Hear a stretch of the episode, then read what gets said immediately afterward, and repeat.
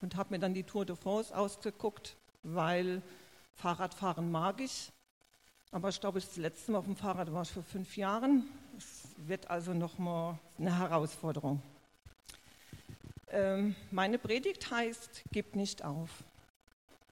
Im Psalm 118, Vers 116 steht, Herr, gib mir festen Halt, wie du es versprochen hast. Dann lebe ich wieder auf. Lass nicht zu, dass ich vergeblich hoffe. Also gib nicht auf. Zuerst eine Frage. Wie oft sprichst du dir selbst zu, gib nicht auf? Täglich, wöchentlich oder nur ab und zu? Hast du schon früh gelernt, vergiss es, das packst du nie. Du bist viel zu dumm. Oder bist du der Kämpfer? Ich packe alles. Ich strenge mich an. Ich bekomme das hin. Ich gebe nicht auf.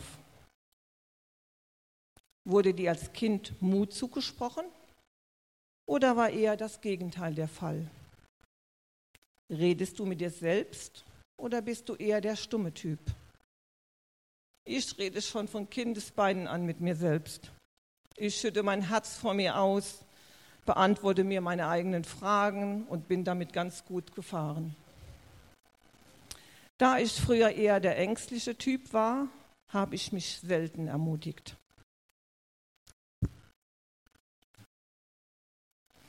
Später kam dann die Kämpferin in mir zutage. Heidi, das schaffst du. Es gibt immer eine Lösung. Gib nicht auf. Ja, aufgeben war eigentlich nie eine Option für mich. Ich habe immer gekämpft, manchmal leider auch gegen Windmühlen. Heute ist es einfacher, weil ich Gott mit ins Boot nehme, weil ich mit ihm rede und weiß, dass er alles in seiner Hand hat weil ich seinen Antworten vertrauen und weil ich weiß, dass er den Überblick hat und nicht dieses Kleine sieht, was ich sonst mir als Antwort gegeben habe. Ich sage, Gott, ich kann nicht, aber du kannst es. Ich verlasse mich darauf, dass du eingreifst. Manchmal kommt mir auch mitten in der Situation der Gedanke, ich bin mal gespannt, wie Gott das hinbekommt. Aber als Einzelkämpfer ist es natürlich schwer, sich immer wieder selbst zu ermutigen, um nicht aufzugeben. Manchmal befinden wir uns auch in einem falschen Rennen. Vielleicht sollten wir nicht als Einzelsportler unterwegs sein, sondern im Team. Im Team hast du Mitkämpfer, hast du Partner, die dich ermutigen, die dich mitreißen, mitziehen. Wenn du jedoch im Team unterwegs bist, und da aufgibst, hat das auch Konsequenzen für alle anderen.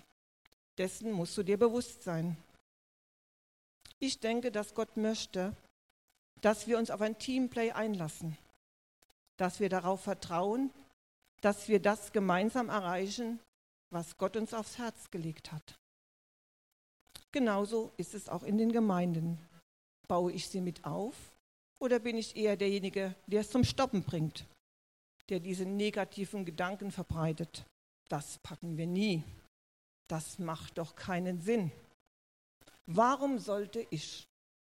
Die anderen sind besser, schlechter, schlauer oder dümmer, wie auch immer. Oder bin ich bereit zu sagen, ich setze mich damit auseinander, indem wir uns zusammensetzen und schauen, was wir als Team positiv verändern und wie wir unser Gesetzesziel gemeinsam erreichen können. Bei der Tour de France ist mir aufgefallen, dass man nur ans Ziel kommt, wenn man sehr intensiv und ausdauernd geübt hat. Also nicht wie ich nur ab und zu mal eine kleine Runde drehe. Sonst wird das Ganze ganz schön anstrengend und das Aufgaben, Aufgeben ist schon vorprogrammiert.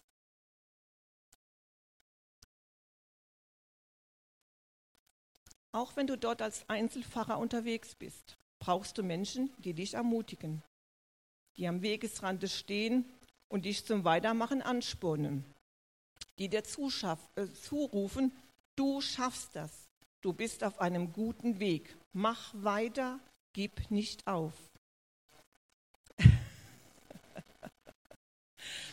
Denn egal in welchem Sport du siegen willst, es ist mehr als nur dein Wille ausschlaggebend.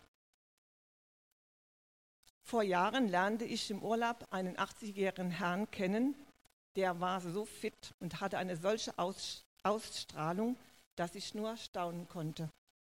Ich war so begeistert von seiner Vitalität und mir kam der Gedanke, wenn ich mit 80 so fit sein will, dann muss ich spätestens jetzt anfangen zu trainieren. Leider ist es bei diesem Vorsatz geblieben, aber ich habe dieses Bild von diesem Herrn immer noch vor Augen und es ist eine Motivation. Denn ich habe festgestellt, dieses Fitsein von Hannes kam nur durch jahrelange Übung.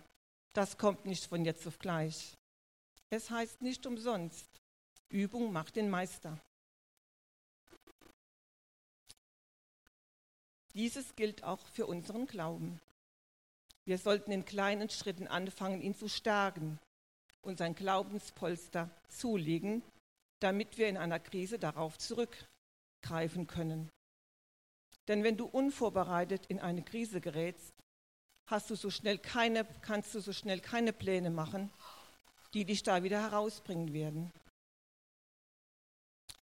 In dem Fall unseres Glaubens würde es reichen, wenn wir täglich mit zehn Minuten Bibellese anfangen würden und uns dann langsam steigern.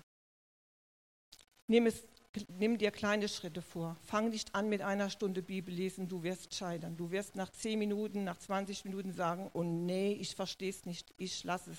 Fang wirklich nur mit einfachen Sätzen an, vielleicht auch nur mit einem Satz, den du da immer wieder vorsagst oder aufschreibst. Ja, aber anfangen, das ist wichtig.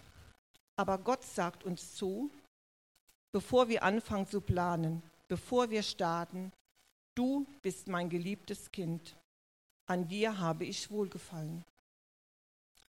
Dessen sollten wir uns bewusst sein. Es sollte fest in unser Herz geschrieben sein, dass Gott uns sieht, dass er uns kennt, dass er weiß, was wir brauchen dass er uns die richtigen Gaben gibt, dass er uns den richtigen Plan offenbart und die richtige Wegstrecke ausgesucht hat. Dass wir nicht alleine unterwegs sind, dass wir uns wirklich auf ihn verlassen können, dass er uns zeigt, wo es weitergeht und dass wir in Schwierigkeiten uns immer wieder an ihn wenden dürfen, dass wir sagen dürfen, ich bin schwach und du bist stark, hilf mir dass wir aber auch unsere Stärke einfach erkennen dürfen. Auch da ist Gott. Dass wir uns nicht auf ein, unsere eigene Kraft verlassen, sondern dass wir uns darauf besinnen, was Gott in uns getan hat. Dass wir nur stark sind, weil er uns stärkt. Weil er zu uns sagt, du bist mein geliebtes Kind, an dir habe ich wohlgefallen. Denn wenn wir unterwegs sind, zum Beispiel bei der Tour de France, sehen wir eine Steigerung. Eine Steigung ist immer eine Herausforderung. Und Bergabfahren sieht zwar leicht aus, aber auch hier lauern Gefahren.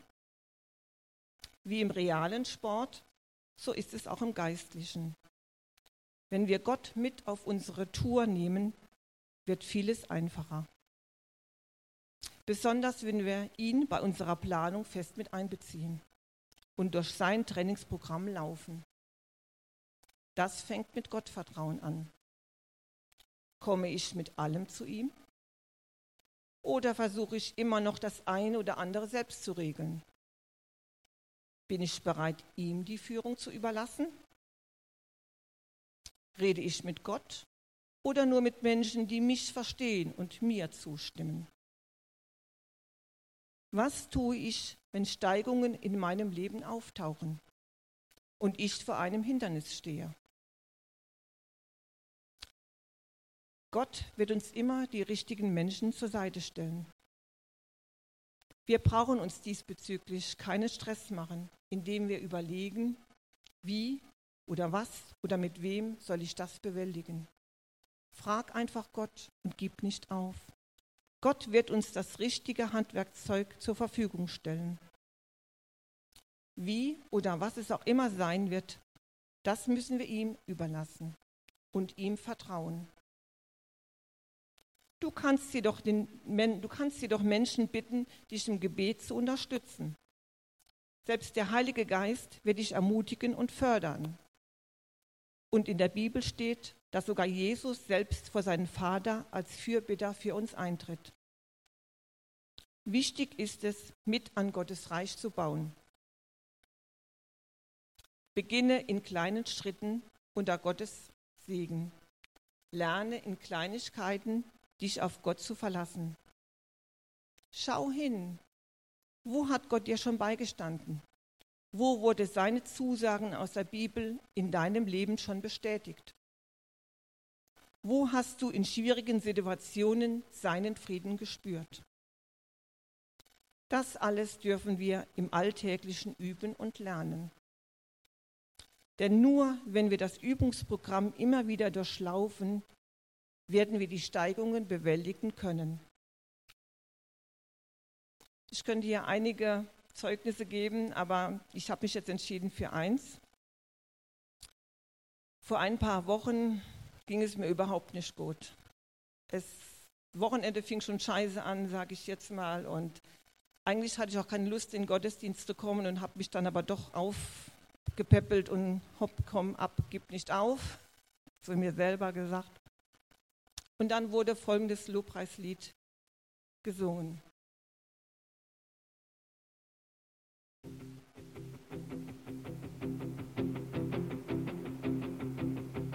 Ich rufe Halleluja,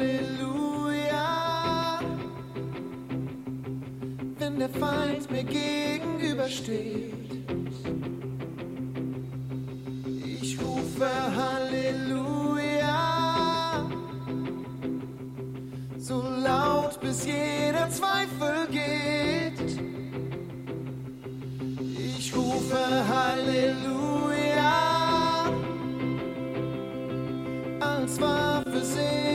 Für dich.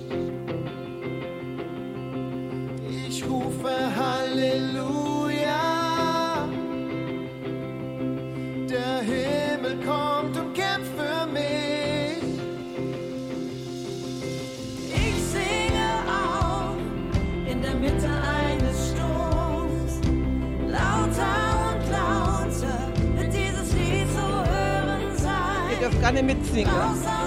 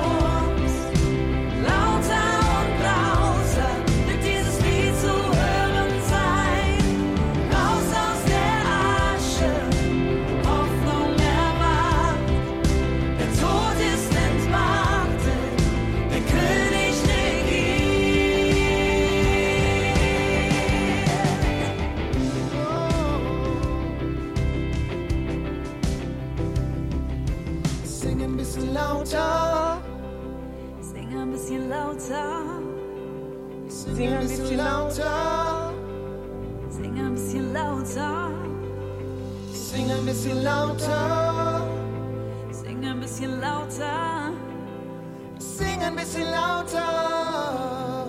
sing ein bisschen lauter. Sing ein bisschen lauter,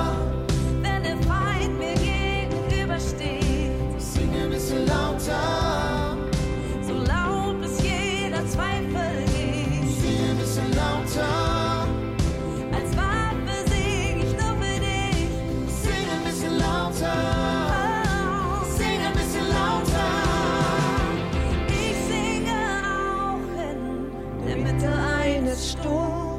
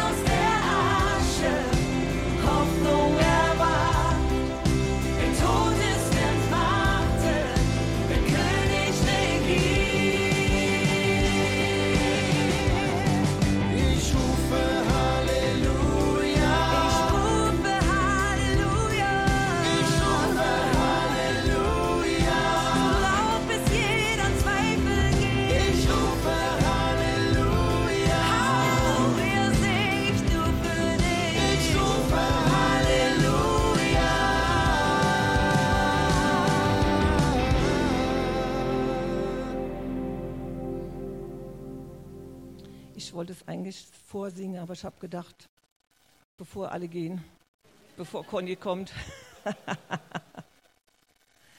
also, genau. Und da habe ich gemerkt, im Gottesdienst bei diesem Lied, ja, ich singe von Herzen gern. Und singen kann ich auch noch, wenn es mir scheiße geht. Wenn ich nicht mehr beten kann, aber singen kann ich immer. Ich werde oft nachts wach, weil ich am Singen bin. Und da wusste ich, ja genau das ist es. Ich habe den ganzen Tag gesungen und mein Tief ist wirklich verschwunden. Die düsteren Gedanken, die ich hatte, meine, was es auch immer war, es ist verschwunden. Und ich habe gemerkt, mein Herz hat sich verändert. Und ich möchte euch einfach ermutigen, spürt nach, was ist es, was euch auferbaut. Sei es ein Lied, ein Bibeltext, was auch immer. Und dann marschiert in kleinen Schritten los. Ihr könnt euch zum Beispiel auf den Spiegel schreiben, ich bin Gottes geliebtes Kind. Oder auch den Namen vorne dran schreiben, dass du sagst, Jutta, du bist ein geliebtes Kind Gottes. Ich werde gesehen, ich bin an Gottes Hand. An seiner Hand kann mir nichts passieren. Ich falle nicht tiefer wie in Gottes Hand. Er ist immer für mich da. Schreibt euch einfach was auf, was euch ermutigt. Und manchmal reicht es auch nur, wenn man den Namen Jesus aufschreibt und einfach weiß, er ist da. Erinnere dich, wie ein Kind sich in die Arme seines Vaters fallen lässt weil es weiß, es wird aufgefangen. Wir haben dieses kindliche Vertrauen verlernt, aber auch wir dürfen anfangen, einfach in Gottes Arme springen, in der Gewissheit, dass er uns immer auffängt. Er lässt uns nie fallen. Wir landen immer in seinen liebenden Armen. Also, gib nicht auf, bleib dran an Gott.